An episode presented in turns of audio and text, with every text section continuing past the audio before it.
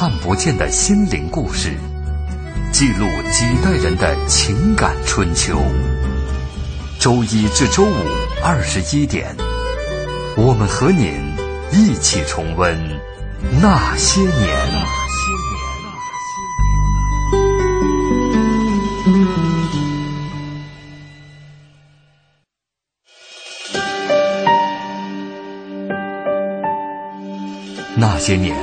他们很卑微。说句不好听的，你现在什么都没有了，命也就不值钱了。那些年，他们很无畏。为了胜利，向我开炮！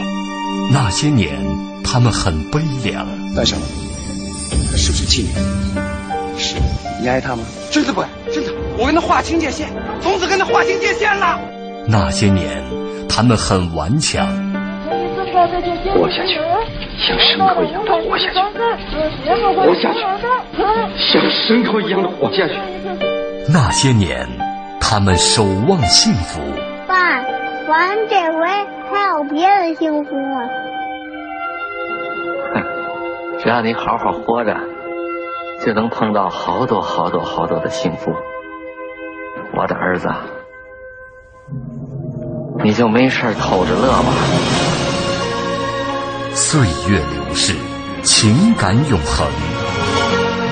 那些年，中国人的情感春秋。春秋。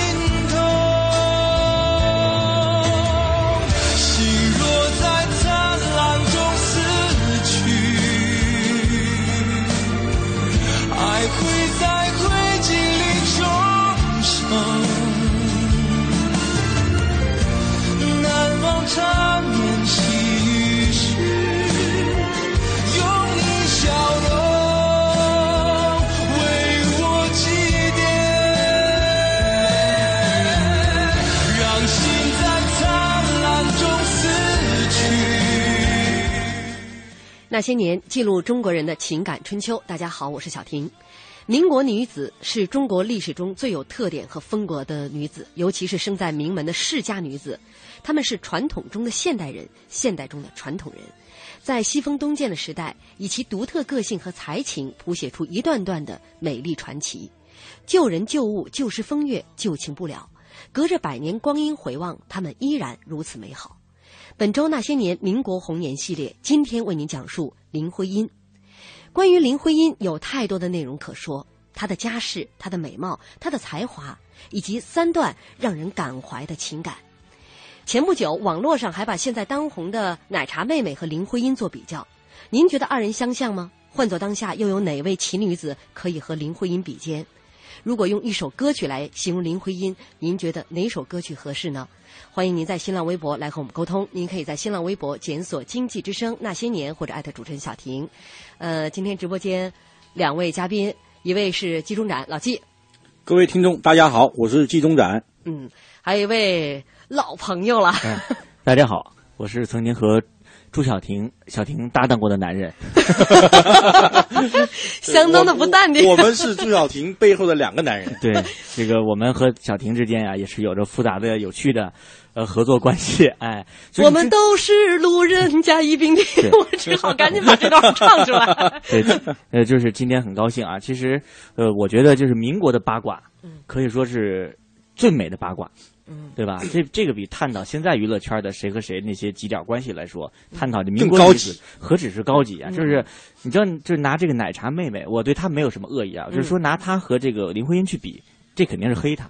嗯，对吧？如果她自己的这个团队运作的，那真是不不作死不会死的那种节奏。嗯嗯，呃，要说到这个今天这样的一个话题，呃，老纪和卢迪呢都带来了他们认为，呃，如果形容呃林徽因用一首歌来比较的话，他们俩带出他们俩的歌曲。今天现在大家听到这首《暗香》，是我们在微博上抢到沙发的杨红茹，他认为《暗香》这首歌比较合适。但是至于后面是什么歌，我们会揭 开谜底，相当有意思。而且老纪和卢迪他们两个这个来述说民国红颜这些往事哈、角度不一样，一定会给大家带来新鲜点对啊。对那说到这个林徽因，我们说她啊家世才情，那在当时啊，那都是数一数二的。对对对，尤其他的这个家庭，咱们先从他的家庭说起来。林徽因的家庭实际上是一个官宦官宦之地了。嗯他的父亲林长民实际上是民国清朝时期的官员，也是民国时期的总长，权倾一时，嗯那是了不得的。嗯而而实际上我们看吧，民国时期只要冒出头的，家庭条件都比较好。比方说徐志摩，浙江首富之子，那也是富二代啊，嗯超级富二代，对吧？比方说张幼仪，就是徐志摩的前妻，也是名副其实的官二代和富二代啊。他的哥哥张君丽了不得，嗯，包括我们接下来会讲的合肥四姐妹，那是张树声的孙女啊。嗯张树声那是，就是和这个曾国藩啊、李鸿章都是平起平坐的将军啊。嗯，对啊。然后那个 跟跟跟跟跟这个林徽因，就是家世林徽因的家世是非常好的，就是是老记者说的，就是这个特别激动啊！嗯我和小婷猛地就搜索我们自己的知识库，感觉得特别有限，就知道反正都腕儿特别大，都是这个官宦子弟。嗯，那个时候能出国、能冒出头的，反正要要说这个呃，可能林徽因的父亲，大家听这个名字比较陌生，但是说林觉民，哎，我们中学学那一篇课文《与七书》啊。对，与其书，呃对这没有说错啊，这篇文章就出自林觉民之手对。那林觉民是黄花岗七十二烈士，对对对。他是林徽因的叔叔。对。啊，他们家是呃本身就是官宦之家，而且他的啊。父亲是、呃这个很有才学。咱们现在看这个“新华门”三个字，就是林徽因的父亲书写的。啊，现在依然还在哈，就是就是这三个字儿。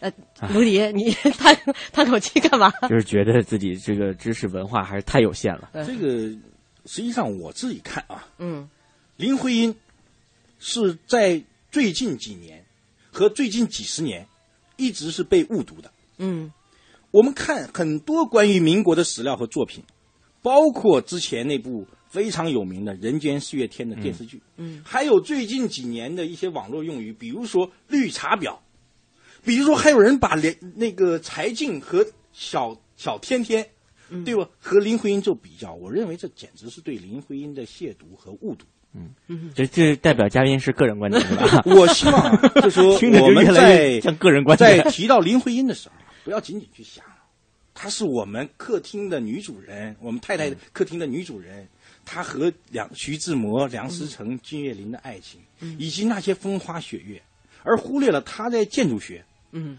和文学领域的成就。嗯大家要知道啊，林徽因她可是一个非常有名的建筑学家，嗯，建筑师、诗人、作家。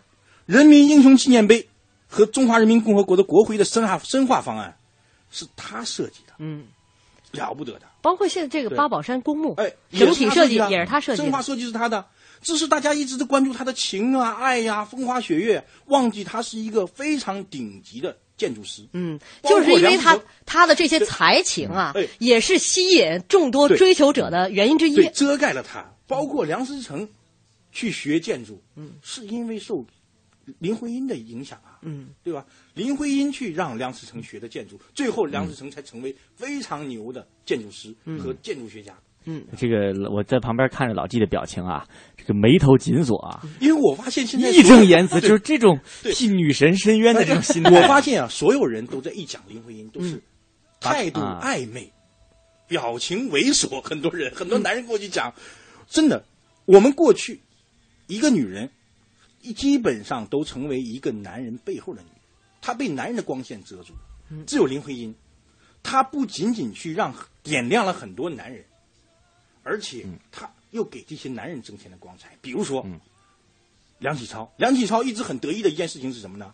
梁启超是这么牛的人，特别得意的一件事情就是说，我给我儿子娶这个娶了林徽因，这他认为特别有这个值得骄傲的一件事。他给很多人写信，啊，都是写写这段话，说你看老夫。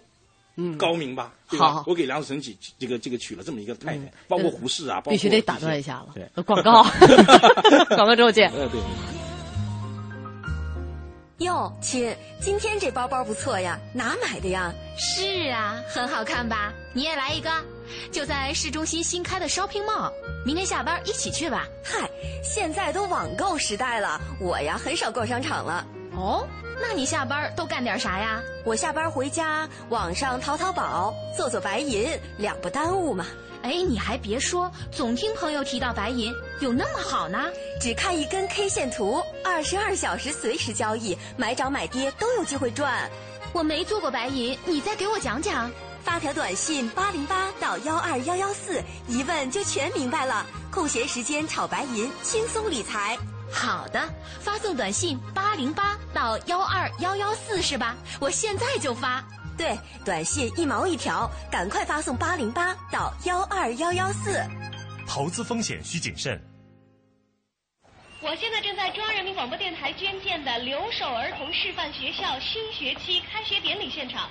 随着木黄镇新民小学新校舍的启用，由中央台和爱心企业共同捐建的贵州第二所留守儿童示范学校，也在铜仁市思南县开工奠基。王姐，以后你家娃娃上学再也不用翻大山喽。啥？快让我听听。这几个孩子的父母都常年在外打工。他叫王建强，今年十岁。哎呦，是我儿子。我已经两年没见妈妈了。我现在上学都住新宿舍，吃的可好了，只是很想你妈妈。今年春节你一定要回来。大爱撑天，凝聚希望，关爱留守儿童，跨越爱的距离。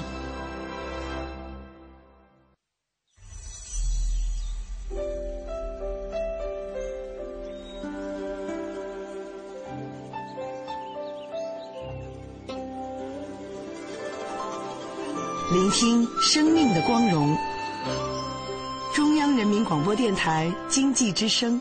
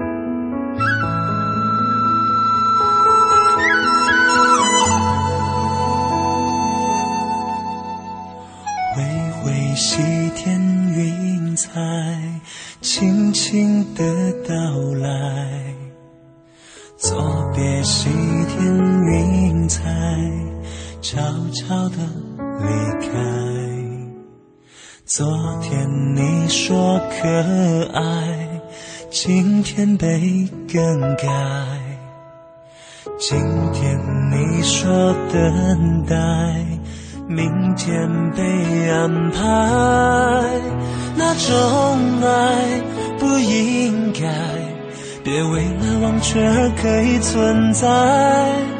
那年代不明白，让讽刺的面容粉饰色彩。谁说这就是人间四月天？仓皇开放不过是一瞬间，想对了一眼，是这不被纪念，是感慨打扰了我的琴弦。谁说这就是人间四月天？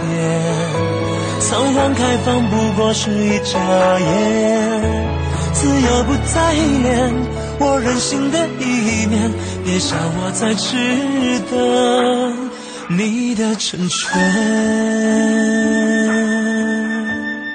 欢迎大家继续锁定正在直播的《那些年》，本周《那些年》民国红颜系列，今天为您讲述林徽因。欢迎您在新浪微博检索“经济之声那些年”或者艾特主持人小婷。呃，礁石浪花他说了，林徽因是中国第一位女建筑学家，建树非凡，见解独到，也是一位才华横溢的女作家，著述甚多，广为流传。建国后，他曾经做过三件令国人永远铭记的大事：一是参加国徽设计。二是参加人民英雄纪念碑的设计，三是参加改造传统的景泰蓝工作。他秀外慧中，充满智慧，凝聚柔美，文理兼备，独树一帜。林先生永在啊！这个林先生那是对于大师的一种尊称，就像杨绛大师、杨绛先生这些，嗯，冰心先生，对吧？呃，我们刚才说了，他首先家世非凡啊，然后另外呢，这是从小他就很聪颖啊。非常聪明，非常聪明。呃，据说七八岁的时候，跟他父亲就已经开始就自己通信了。就是以一个好像像成人的这样啊，跟父亲通信，能够自己通信。你现在七八岁的孩子字还认不认不了几个？而且他跟他父亲在海外的时候，经常会扮演女主人的角色。嗯，对吧？去招的招呼那些他的那些叔叔们。嗯，当时徐志摩也是他的叔叔之一了。嗯，因为跟他的父亲是关系很好的知己嘛。嗯，我觉得很快就要牵扯出他的第一段，让大家这个就是其实现在还有争议的老纪再喜欢这个林徽因，也不能免俗，深知公众兴趣点之所在啊。呃，这个林徽因在十六岁的时候 随父亲到英国，啊，现在叫游学一年哈。对，游学。其实我们一直说他的父亲为什么是一个很有新派思想的父亲？他当时把他的女儿，他女儿正在上上学啊，让他的女儿休学，休学一年，带他去国外游学。三个原因，三个理由啊。说第一，呃，我是希望你到国外增长见识，到国外看一看啊，呃，要。这个不仅就是看，要记下很多东西。第二呢，就是呃，父女俩的这个情感啊，因为他父亲工作很忙，很少能够见到女儿，觉得这样的一个时间能够促进父女的这样的情感，让他从这个更深层次去理解他的父亲。第三点呢，就是说这个女孩子要适当的从家务、家庭的琐事当中抽离出来。说到这儿，小婷这个，而且你听着这个同意啊，这个林徽因没有缠足的。嗯，在那个时代，嗯，女生没有缠足，那就说明家里是非常开明的。嗯，你看有几个人在我看到的没有缠足，一个就是林徽因，她父亲让她做天主嘛，嗯，对吧？所以到后来，曾经就是那个，就张幼仪还曾经说过嘛，说这个呃，林徽因的爱人，就不是那徐志摩的爱人啊，是这个是另位另一位思想很复杂。长相很漂亮，双脚完全自由的女士，嗯，对吧？啊，张幼仪也没有没有没有，也是天主了，也没有缠小脚。了，也是来这个形容林徽因啊。对，而且林徽因她之前是在教会学校，对，所以那个时候英文的基础就很好，非常好。嗯，她随后在十六呃岁的时候随父亲去了英国，那在这个时候她见到了。呃，认识了徐志摩，认识了徐志摩。徐志摩跟他的父亲是很好的朋友，当时是引为知己嘛，嗯，经常到这个这个林徽因的家里，然后林徽因是扮演了这种家庭女主人的角色，去接待这些叔叔们、这个阿姨们。嗯，然后呢，徐志摩呢就实际上就开始暗地里喜欢她了。嗯，实际上我自己认为啊，林徽因是一个很聪慧的女人。嗯，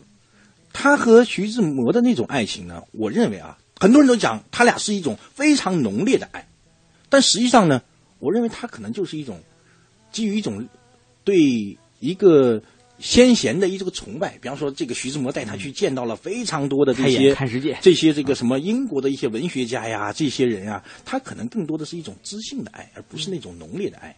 完全应该就是徐志摩的这个一番情一厢情愿啊。嗯，后来很多都是一些误读的，包括有很多人去讲说。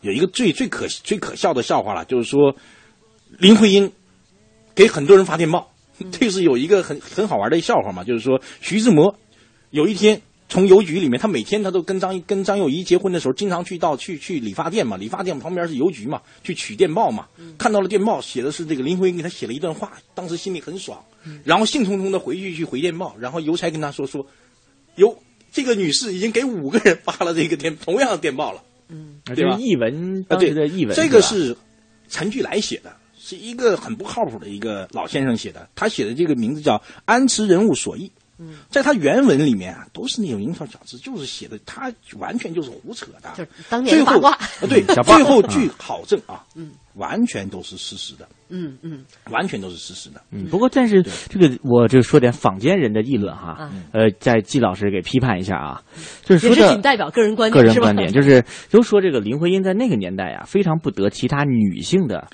这个这种，就是你也知道，一个女孩太优秀，女人缘。太漂亮，然后你想，谁家老公都喜欢到他们家的客厅啊，然后跟她聊天我甚至后来咱们后来还会提到这个合肥四姐妹，嗯。说当时这个包括沈从文也属于是经常会到她这儿去拜会不不，，讲讲说我沈从文算是他的这个比他要要要矮一辈儿。矮一辈儿。徐沈从文嗯。他和这个张张张先生，他们两个当时是结为夫妻嘛。沈从文实际上在那个时间段非常高调的喜欢另外一个人，哦然后乱了乱了乱了对乱了，然后他就是给，他就像当时民国这些这些文人啊，他们互相喜欢看对方的信，嗯而且喜欢给互相写信，在那个过程中，有点像现在发发微信，哎，有点像 email 啊。对，那是他到底是不是，比如说那时候真的男人缘特别好的这么一个人？怎么说呢？嗯，包括我们再回过头来说这个，这个他跟徐志摩啊，包括林徽因和胡适的关系也非常好，嗯，对吧？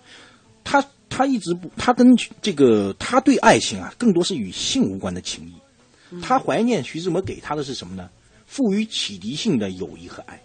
他更相像他是什么呢？他的文学或者人生导师，他对徐志摩的这种观点，尤其在那个年龄，他并不一定懂得什么是爱，但是他会认为这个人是他的一个比较强的一个依靠，或者他的一个比较好的指路人。那个时候，呃，需要强调他刚刚十六岁、啊。，对徐志摩那时候已经是两个孩子的爹了，对吧？当然，就是说这个比这个林徽因啊，她确实是受到了所有女人的这种这个嫉妒了。她就一个朋友嘛，就费慰梅嘛，嗯。而且是个外国人。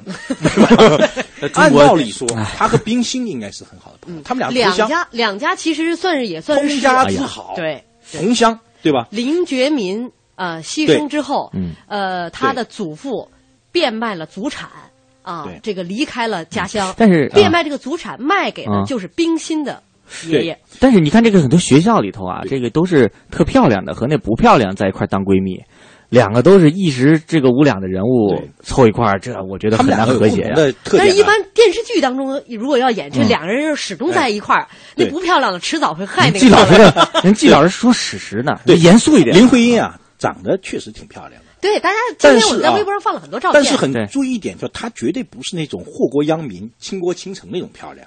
她季老师看就是怎么都是对的她就是她不是我我的意思就是说，她不是那种绝色佳人了，嗯嗯，对吧？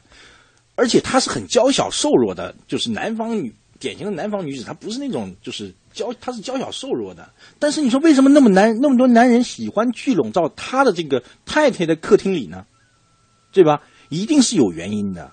就是那个很多人会评论他嘛。后来有个叫李建武的一个同志，就一个老师了，当时写了几千字，最后给他十个字的评价就是炽热、口快、性直、好强，对吧？不足十字去简练的去勾勒的这个林徽因的这种性情，他是一个急脾气的，嗯，对吧？而且说话极快，在太太客厅里面，别人插不上话的，他一说话，包括他在五十年代的时候，他骂吴晗。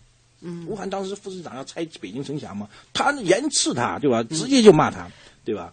所以，所以我我我在说这个老纪从嗯。呃林徽因可能跟徐志摩没有联系，对吧？我一直讲到他生性呃性格其实他性格是一个很很强悍的一个很坚硬的人啊。就是说，比方说，你说他外貌肯定不是最好的，但我其实有但我其实有一个疑问啊，嗯。呃，这个徐志摩飞机失事以后，呃，这个林徽因和梁思成两个人其实是操办了他的这个呃丧事，他一直很怀念他。呃，而且呢，梁思成是从失事的现场嗯拿回了一件，拿回了一小块飞机的残骸。对据说他一直把它挂在客厅里。而且后来他们还曾经去过梁思那个徐志摩失事的那个地方，嗯，对吧？而且我听说这个林徽因还曾经想办法要到过啊，这个徐志摩曾经写过的日记啊，哎呦那个是一个对吧？你这是一件公案，那个是一甚至现在也个没有没有了下落。那个是一个特别有趣的一个事情了，就是在日记事件啊，徐志摩有一个红颜知己叫林淑华。嗯，当年徐志摩和张幼仪离婚的时候，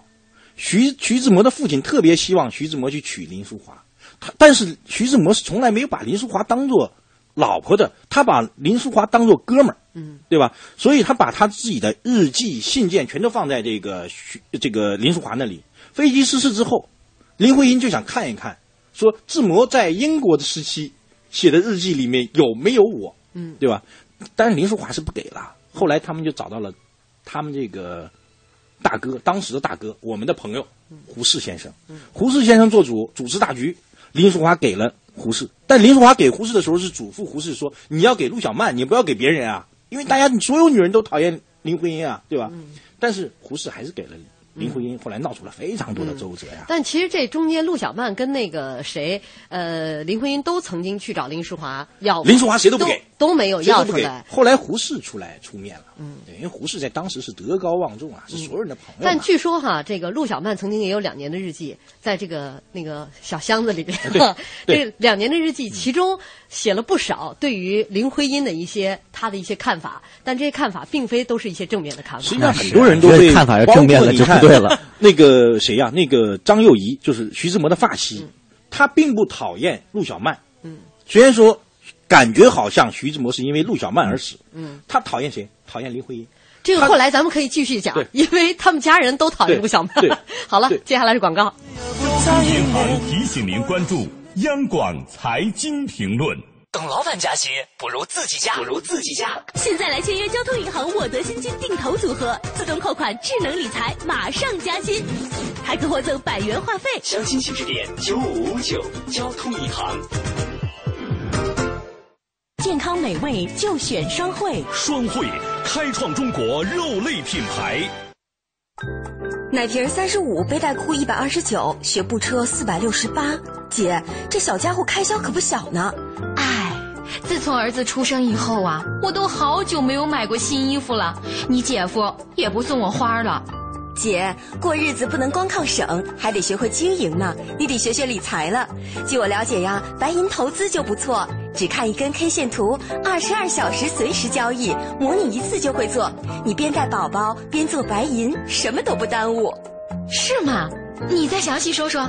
你呀，发条短信八零八到幺二幺幺四了解一下，免费咨询。好，八零八到幺二幺幺四是吧？我现在就发条问问。白银投资让你的生活更美好。发送短信八零八到幺二幺幺四，发送八零八到幺二幺幺四，免费开户做白银。投资风险需谨慎。北京时间二十一点三十分。报时中国经济，我是万科王石。环境问题并非远在天边，而是我们呼吸的空气和饮用的水。倡导绿色生活方式，生活垃圾分类，低碳出行，每个人都可以行动起来，关注环保，关爱我们的地球。报时中国经济。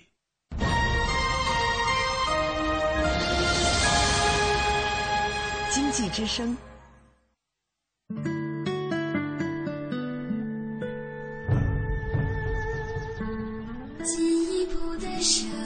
中央人民广播电台经济之声。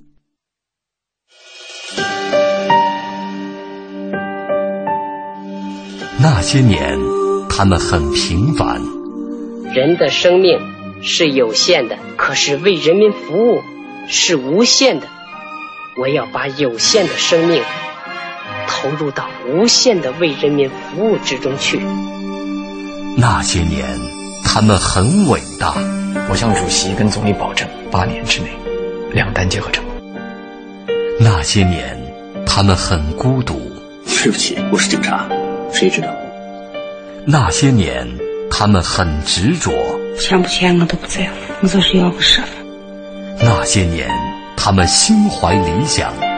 失败并不可怕，害怕失败才真正可怕。我们只有从失败中寻找胜利，在绝望中寻求希望。那些年，他们守望幸福。爸，咱这回还有别的幸福吗？只要你好好活着，就能碰到好多好多好多的幸福。我的儿子，你就没事偷着乐吧。岁月流逝，情感永恒。那些年，中国人的情感春秋。春秋。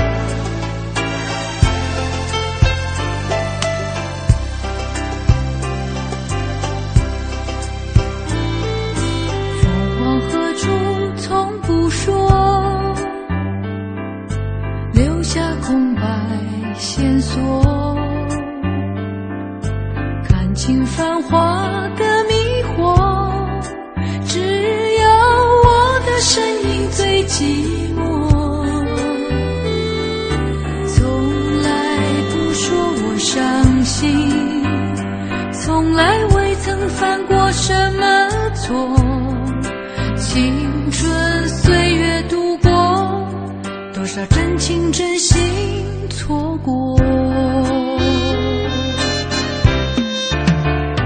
聪明看世情，糊涂一颗心，我要付出所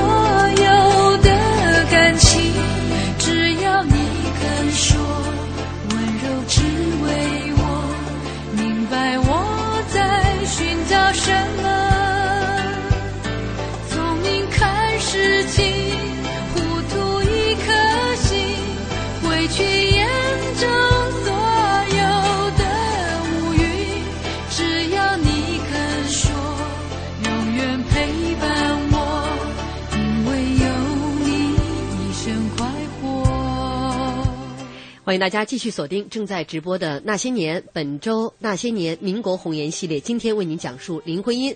欢迎您在新浪微博检索“经济之声那些年”或者艾特主持人小婷。呃，微博上东方的觉醒他说。我是从事建筑业的，也爱好中国的古建筑。谈起近代以来对中国不同地域的古建筑考察研究，尤其是对礼界。营造法式解读等等等等，贡献最大的莫过于梁思成、林徽因夫妇。对于林徽因，不能单从她是一个才貌双全的不平凡女性上来讨论，她所处的年代背景、她的成长与追求、她经历的复杂和特殊性，啊、也不是今天尚且稚嫩的某位女子可供与之对比的。我对她印象最深的是，她具有文理兼备、中西共融、才能和担当、理想的统一的特点，似乎显得太过完美的一个人。当然，完美中包括。括那些曲折的经历啊，这是我们微博上的听众啊对于林徽因的一个他的认识和解读。嗯，呃，我们也说了这个。老纪和卢迪呢，都对于今天的这个我们要说的主题林徽因啊，呃，用一首歌来形容的话，其实上一时段《人间四月天》是老纪选的，老纪选的。呃，这首歌《聪明糊涂心》是卢迪选的。嗯，卢迪，以你对星座研究，那 你怎么会选这首歌？你憋了很久了是吧？对，是这样的，这是供大家娱乐哈。季老师是学术背景，很专业啊，我们就说点这个呃瞎聊的哈。这林徽因呢是双子座，嗯，呃，如果这个知道这个双子座这样一个西方星座特点的朋友，最大的特点说他是聪明，嗯，因为双子座的人呢聪明伶俐，而且往往具有一定的文艺天赋，同时体现在比如说运动啊和这种影视方面，都是出了很多大明星，而且善出演讲家，嗯，但是这个双子座的人聪明呢，就是说好客。特别擅长，比如说，呃，美国有一个叫苏珊·米勒的，他曾经评论双子座最适合的就是在客厅里面呼朋引伴。而且你知道，现在我接触生活中什么样的双子座人也特别多吗？经纪人也特别多，而且都是优秀的经纪人。嗯，就是他们天生似乎都拥有左右逢源、调动资源的能力。嗯，呃，说的如果季老别生气啊，很多人对双子座的说法就是，这个见人这人就是什么一人一面。就是见人说人话，见鬼说鬼话，呃，也是这意思吗不？完全是吧？就 就是说，他们因为层面太多，面孔也太多，所以说显出的聪明伶俐，似乎每一个人都能对他留下一份属于自己的美好的印象。嗯，但是每一个人又都觉得这个人好像是我的唯一，You are my only 啊，对吧？结果没有发现呀，啊，你这个同时寄出五封信啊，你知道吗？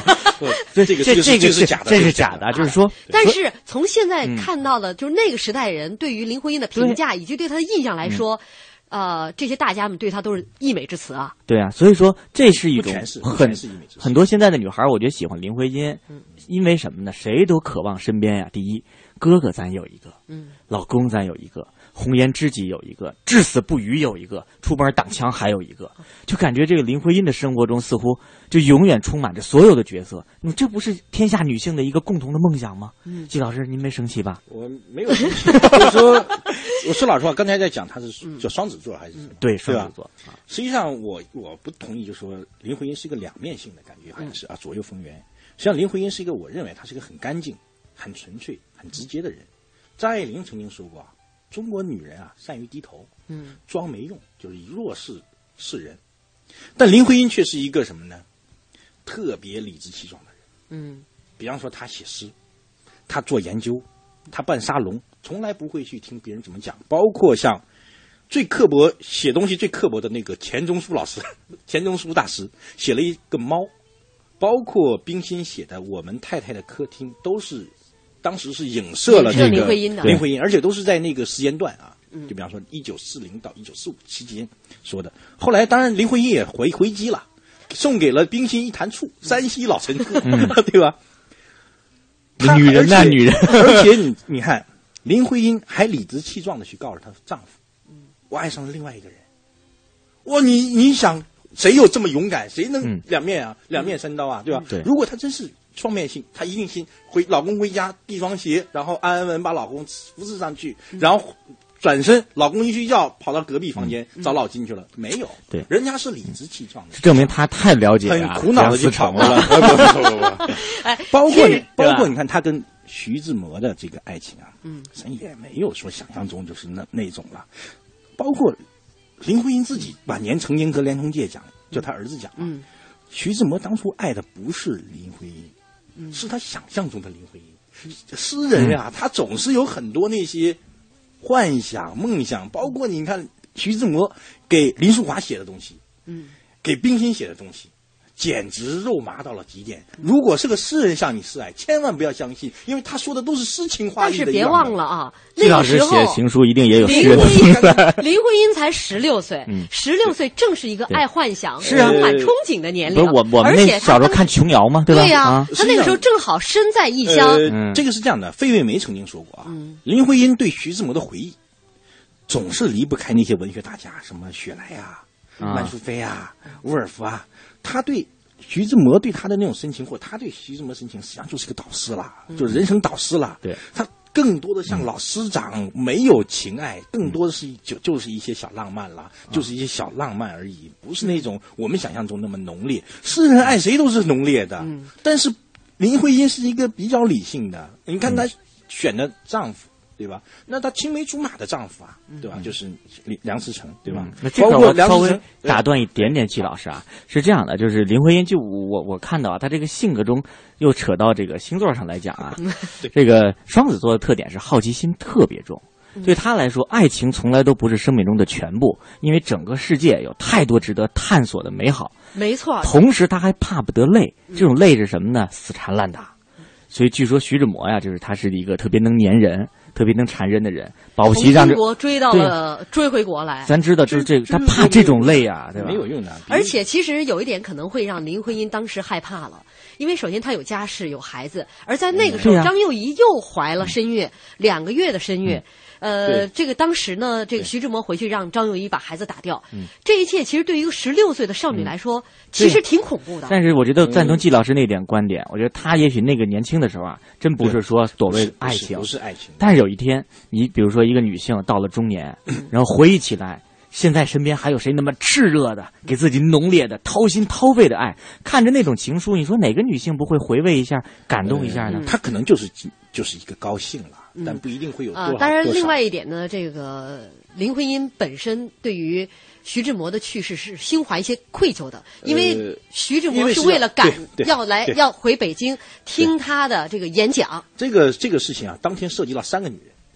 哦哟他去陆小曼那里有点意思了啊，去陆小曼那里，发现陆小曼又在那里躺着抽大烟，嗯，心情很郁闷，因为陆小曼不愿意离开上海的，上海花花世界，十里洋场，对不对？徐志摩就不断的来回于北京和上海之间去赚钱，然后养陆小曼。当天，这个徐志摩离开陆小曼，想去回北平，对吧？当时叫北平嘛，没有钱，找了张幼仪借的钱。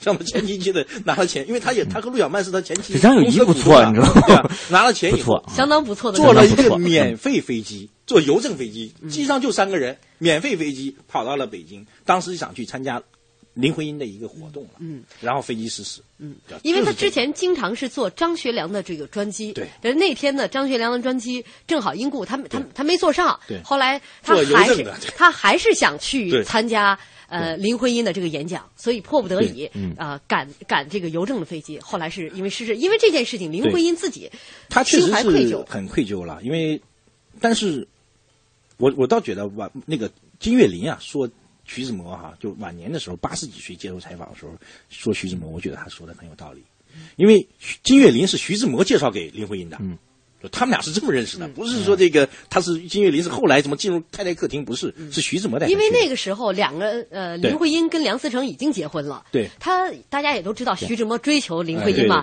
为了避嫌，徐志摩去一定要带一个人去，这诗人还是要加清高了，对吧？当时金岳霖说什么呢？说 林徽因林徽因被他父亲带回国之后啊，嗯。徐志摩又追到北京去了。当时包括他写了很多东西了，嗯包括什么《销魂今日纪念经》啊，他满脑子都是林徽因。但是呢，对金岳霖觉得梁这个徐志摩不自量，嗯因为人家这个梁思成和林徽因是两小无猜啊，世交。徐志摩总是钻进去，当时金岳霖原话：徐志摩总是要钻进去，钻也没用。徐志摩不知趣，嗯我很可惜徐志摩这个朋友。这金岳霖说的，八十八岁的时候说的。你看我这样就挺好嘛。对，哦，你是在金岳霖说的，不是是这样，因为季老师确实是这个挺林徽因哈，嗯。我都赞同啊，但是呢，偶尔提一点点不同的声音，就包括像这个林徽因，就是说到这个金岳霖，嗯。因为你想，如果一个女人，你看她又向自己老公表示说我爱上这个人了，然后又对曾经喜爱过她的人念念不忘，似乎从世俗的眼光就很容易理解为这个女人确实就是天生多情，这也是很正常的呀。呃，当然林徽因就是她是女神啦，就是不能用 对不能用一般的这个这个世俗的眼光去看她，包括她的这种这个在当时的那种社会地位和影响力啊，包括说老实话，做她的丈夫，我一直认为啊，如果是一个男人做她丈夫，一定要有更强的容忍力，嗯，对她的爱一定是那种就是属于那种无所不爱的爱她的。所以金岳霖说，这个世界上可能最爱他的最爱他就是梁思成啊，啊，就是我不如梁思成，对那个梁思成的那个后来的太太，第二任太太林淑曾经说过嘛，就是说林徽因向梁思成表白嘛，实际上对这个梁思成来讲是一个很大痛苦。嗯，但这个结局很好啊，比方说一般的人，比方说跑到老公那里说说我爱上另外一个人，嗯结局就两个，不是跟他就是跟他，嗯对吧？但是他们发展了另外一种新型关系，就他们三个还在一起，只是夫妻还是夫妻，那边是从爱情变成友谊了，而且是一生的友谊。嗯，这是完全他们说这个金岳霖就像是一个游牧民族一样，哎，对啊，择邻而居，包括他们去李庄，包括他们去哪儿，就金岳霖是一直相伴。嗯，这但是金岳霖是个巨蟹座的人啊，很念旧啊。嗯 对，但是哈、这个呃后来林徽因的身体特别不好，常年是卧床，因为那时候得肺结核了嘛。在他这种风采不在的时候，金岳霖每天下午三点钟，就是这个准点儿去看林徽因，不是带呃呃给他端杯热茶，拿一块蛋糕，哎就是给他念一念一段文章，念一首诗，常年不辍呀。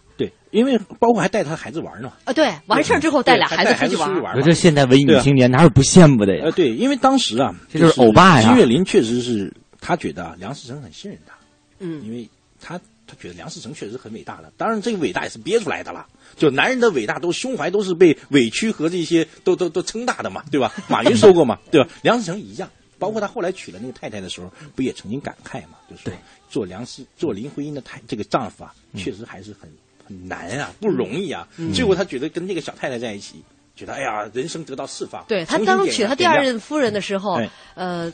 亲朋挚友绝大部分持反对意见，而且是坚决的反对，甚至有一些至交是跟他进行断交。对对对这我觉得也其实蛮有意思的但。是我觉得林徽因伟大在哪儿啊？嗯就是我前面说这个双子座出经纪人不是白说的，我觉得他成就了很多男人，一方面成就梁思成，对吧？另一方面，他也成就了徐志摩。人说徐志摩最早和这个诗文是没有太大关系，哎，他在他在英国学的当时经济，哎对，没有想到后来就根据蛛丝马迹哈，好像就和这个林徽因是有关系，因为陷入了深深的爱情之中，同时还成就了金岳霖啊，这个欲求而不得，天天在那憋着，这不就研究哲学了吗？对吧？大哲学家就憋出来的，对吧？啊，所以金岳霖是一个挺伟大的人，包括林徽因去把这个事情跟金岳霖讲，金岳霖就说嘛，说看来思成是真正爱你的，嗯，对吧？我不能去伤害一个真正爱你的人，我退出。但是我是觉得这三个人，这三段情感当中，有哪个人不伟大呢？这三个人呃、这个徐志徐志摩，呃，既然得不到林徽因，但是依然哈，为了林徽因的各种活动，他愿意出面。对，呃，另外这个我们说梁思成，梁思成，呃，梁启超的这个长子，长子呃，也是风度翩翩。梁思成妹妹，呃，哎不不，那个他不是他他是瘸有一脚是，他是他是后来他曾经清华大学足球队，对呃，管弦乐队的，会弹钢琴，会拉小提琴，呃，然后呢，这个也是在校刊上也发表文章。呃，梁思成的妹妹曾经说他哥哥怎么看怎么帅，他当年是骑摩托车，哎，然后出了一个事故才导致这个这个受伤。那个当时伤情挺严重，但是也是这次事件哎，使得林徽因跟梁思成有一个非常亲密的接触。当时特别就是你看出来，就说林徽因是一个非常好的贤妻良母，看起来她好像是个场面人，跟很多男人是一起去交流啊，对吧？但她实际上还是个贤妻良母，本质上，嗯包括你讲像这个梁思成受伤，他俩还没有结婚呢，他就已经是扶持他，扶持他。当时包括梁启超的太太都会觉得，这没结婚呢，你怎么就是开始这么亲密呢？对不对？但他会不会去管这些的？嗯，但也是这因为这一次，呃，梁思成使得他晚了一年去美国留学，对他就跟呃林徽因两人同时去美国留学了。对对对但是在美国期间呢，呃，梁呃这个林徽因的父亲去世了，所以他后半程的学费都是由梁启超来接济他的。本来梁其实梁启超后来接济两个孩子也挺困难，他把他自己股票的利息就开始套现，后来甚至说对付一天是一天吧啊！而且跟梁思成结婚之后，其实我们觉得这个。这这个他学建筑的嘛，这些应该是有一些科研工作在里面啊。你看到他的一些严谨的程度，说梁家他在梁家是长嫂，在林家是长姐，常有亲戚往来，单单安排好来客的吃喝拉撒睡。就不容易。据说他画过一张床铺图，共计安排了十七张床铺，每张床铺标明谁要来睡，拿专业精神去做家务。但是她和她的这个婆婆关系一直都不好。嗯，因为像这种女神级的，就是说都是和这个家里人不好，因为她做的事情就是不符合当时的传统女性的。嗯她不是压抑自己的类型对因为她她是一个光明磊落的人啊，嗯我喜欢谁就喜欢谁，提携后辈就提携后辈，我爱上了另外一个人就要跟老公说。嗯嗯所以说他这是很了不得的他对于她看不上人，她不愿意跟他多说话，哎对他认为浪费自己的时间。对啊，对，当然这个换一个方法，跟婆婆想出好的也很难。不不仅仅是女神啊，但是有一点啊，连女神都处不好林徽因是在梁家上上下下可能只有一个女性喜欢她、啊。这个当时包括她的这个梁思成的姐姐，因为他们在加拿大结的婚，呃，渥太华。那她姐姐是当时领事馆的领事啊，姐夫。是在那儿举办的，是也是梁启超委托他的这个其他的子女对多次在从中斡旋，使得他姐姐放弃了对林徽因的一些成见，才使得这个婚礼顺利进行。啊，那再再到后来，我们说到嗯，包括金岳霖也是跟在这个太太的客厅，呃，林徽因因为喜欢这种交际，在家里边会办这种沙龙，金岳霖成了这个座上客，后来也是对，就不得已爱上他的，不得情非得已啊，这是一是种。像这个林徽因啊，确实一个是很特别的人，包嗯。括像梁思成也曾经说过嘛，就是说他才华是多方面的，嗯，不仅仅是文学啊、艺术啊、建筑啊、双子座哲学啊，双子座。都有非常好的修养。嗯。他在做科研科学的时候，他是个非常严谨的人，包括去什么野野地里去调查古建筑啊，但是他要到了文学那里，又可以去用英语去探讨什么英国古典啊、新诗创作啊，而且他他和金岳霖的关系好，是因为他具有哲学家的思维和高度这种概括能力啊。但是金岳霖也挺逗的哈，你说一哲学呃家，然后逻辑学家，他在家里边养那个养鸡啊，对啊，养了十只小鸡去李庄啊就因为那时候确实梁思成和那个林徽因他们生活的很清苦嘛。嗯梁思成说老实话不擅长做家务了，嗯金岳霖反而还擅长做家务。但是那个金岳霖也很有趣，就他这么多年啊，就一直是跟着梁思成和林徽因一起过的嘛。只有抗战期间，他们一度离散。嗯，所以金岳霖所：“说我离开梁家就像丢了魂儿一样。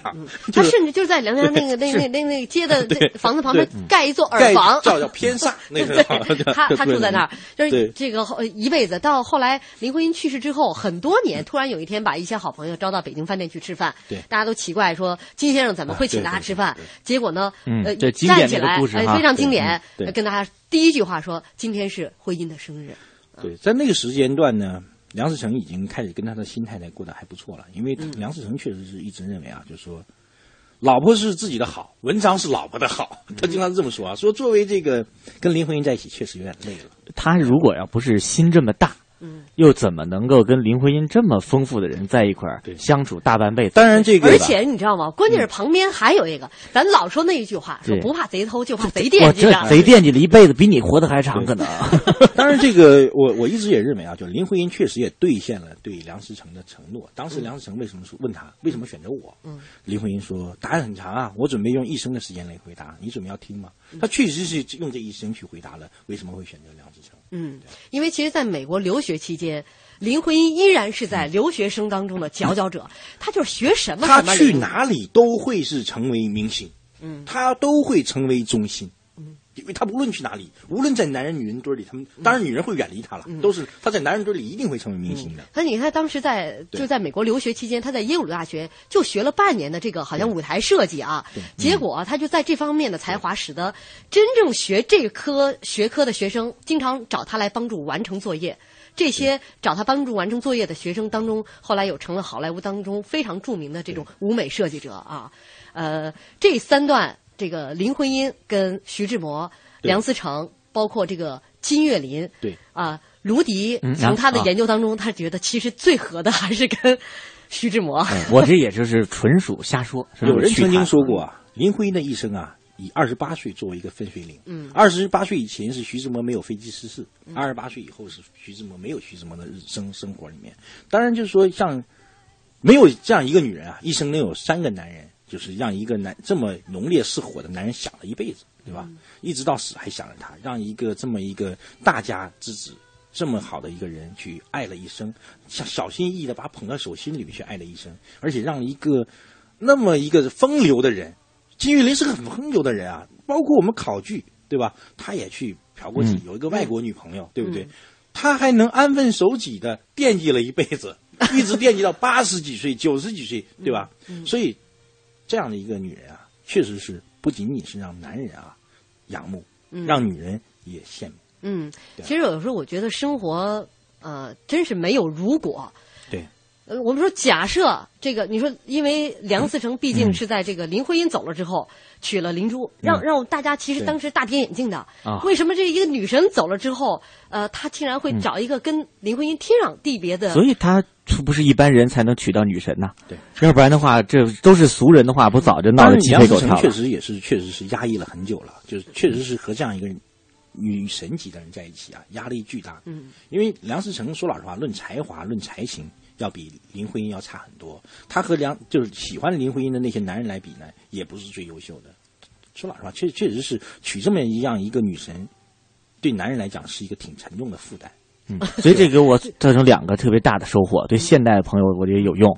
第一，你要是想娶一个女神，你自己要把自己安排成一个什么角色，这个要注意。你你要有极大的胸怀，嗯就你的胸要巨大才行，对吧？对，而且第二，第二就是你如果想成为林徽因这样啊，这一辈子感觉至至少是什么样的男人，基本上都都都都拜倒的，你凭的是智慧、嗯，美德，不是样貌，这个是非常重要的。实际上没错，林徽因的相貌不是上上之选。你看我们的这么优秀的季老师啊，远隔多少年，仍然是一种想在这个金岳霖后面排个队的这个感觉。就像就像经常说嘛，男人的心里都有一个阿尼玛。嗯，那林徽因就是现代男人每个人心中的阿尼玛。季老师说的太好了，嗯。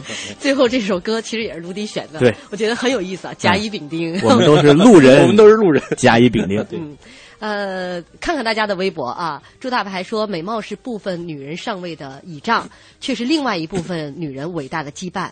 周旋于女人们之间的才子得了侠骨柔情的美称，周旋于男人之间的佳人却背背上了这个水性杨花的骂名。民国时代大师辈出的年代，留下的不仅是璀璨史册的思想，还有流光溢彩的故事。呃，还有朋友说，呃。那本《安特人物所忆》我也看过，其实大部分人都是一些个人听别人说的啦。还有一些自己经历事情的琐碎记忆，大部分是道听途说的，路过的，很有意思啊。呃，还有朋友在在说啊，但是时间不够了，最后用我们的老听众浩浩乎乎平沙无垠的留言做结尾。他说林徽因的美无法完全定义成哪一种类型，更喜欢她和丈夫一起历经艰辛去乡间考察建筑的画面。画面里的她洗尽铅华，无惧风霜，眼睛里有执着的光芒，清瘦的脸上闪烁智慧的芳华。也许民国年代，她在几个男人的心里就是一朵不凋谢的花，一生有你，他们忘不了她。感谢大家，感谢大家收听。